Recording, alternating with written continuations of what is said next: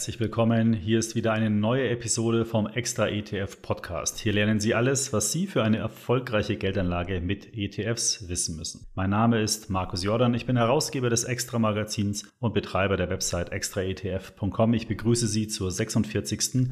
Podcast Folge. In der heutigen Episode beschäftige ich mich mit einer Fragestellung, vor der viele Anleger stehen, wenn sie sich ein ETF-Portfolio aufbauen möchten oder erstmals damit beginnen, zum Beispiel über einen ETF-Sparplan regelmäßig Geld in ETFs anzulegen.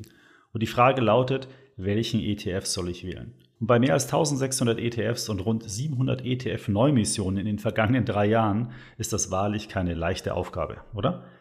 Das Research-Team von Extra ETF hat sich daher die Mühe gemacht und das ETF-Angebot einmal auf Herz und Nieren geprüft und die besten ETFs in den wichtigsten Anlageklassen ermittelt. Und das Ergebnis dieser Analyse und das Vorgehen der ETF-Auswahl, das möchte ich heute in dieser Episode vorstellen. Damit können wir die ETF-Auswahl für Sie nämlich erheblich vereinfachen.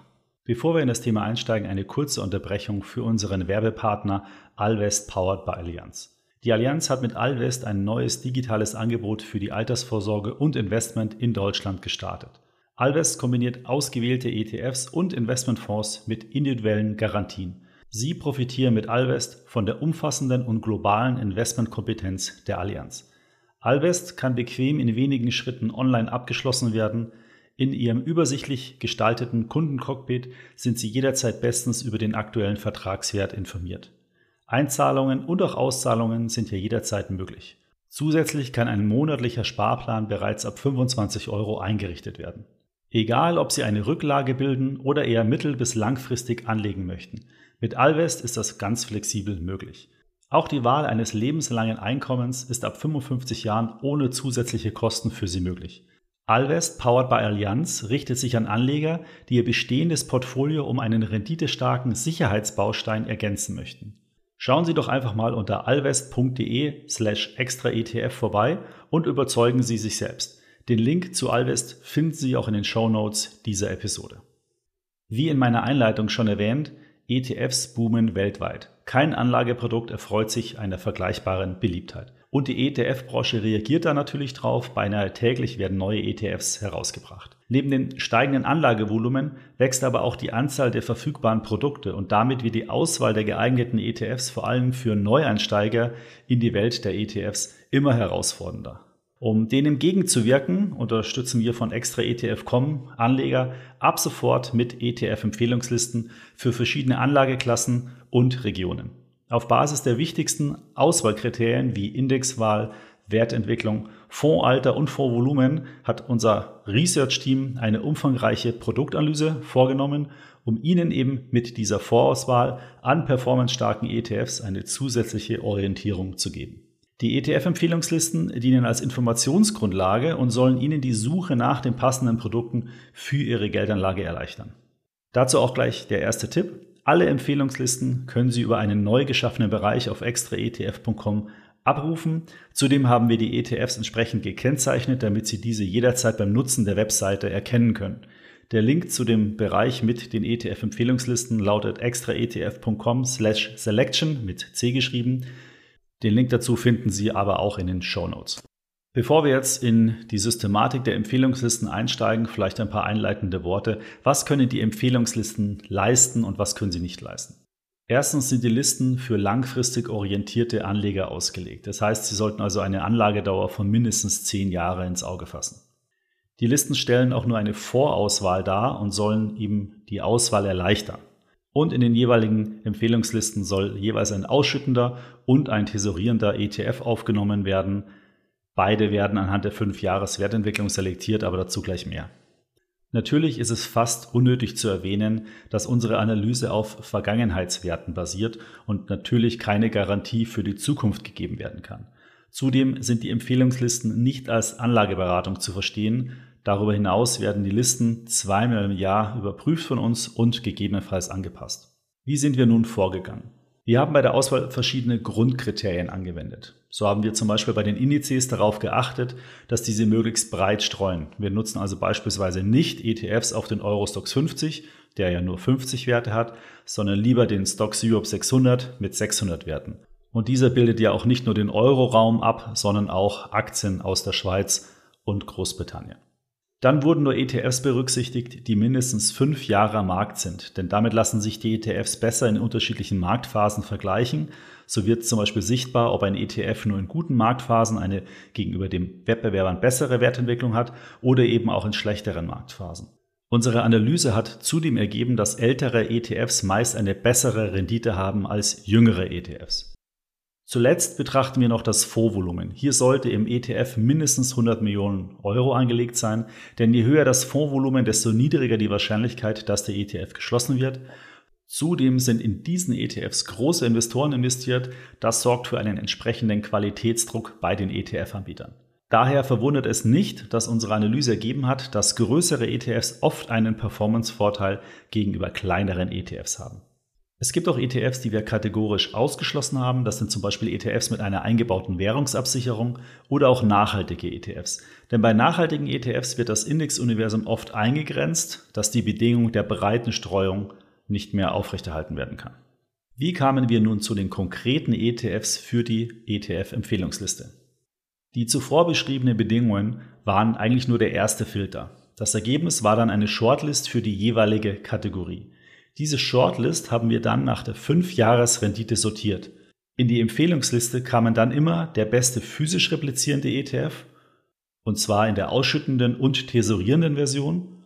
Gab es bessere synthetisch replizierende ETFs, so wurden diese ebenfalls in die Empfehlungsliste mit aufgenommen.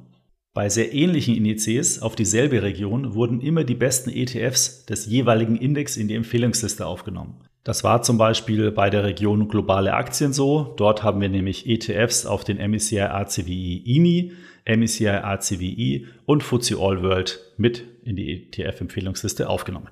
Noch eine Anmerkung zur Bevorzugung von physisch replizierenden ETFs. Wir wissen, dass viele unserer Nutzer ausschließlich auf physisch replizierende ETFs setzen. Dies haben wir bei der Auswahl auch entsprechend berücksichtigt. Es gibt allerdings folgende Ausnahme.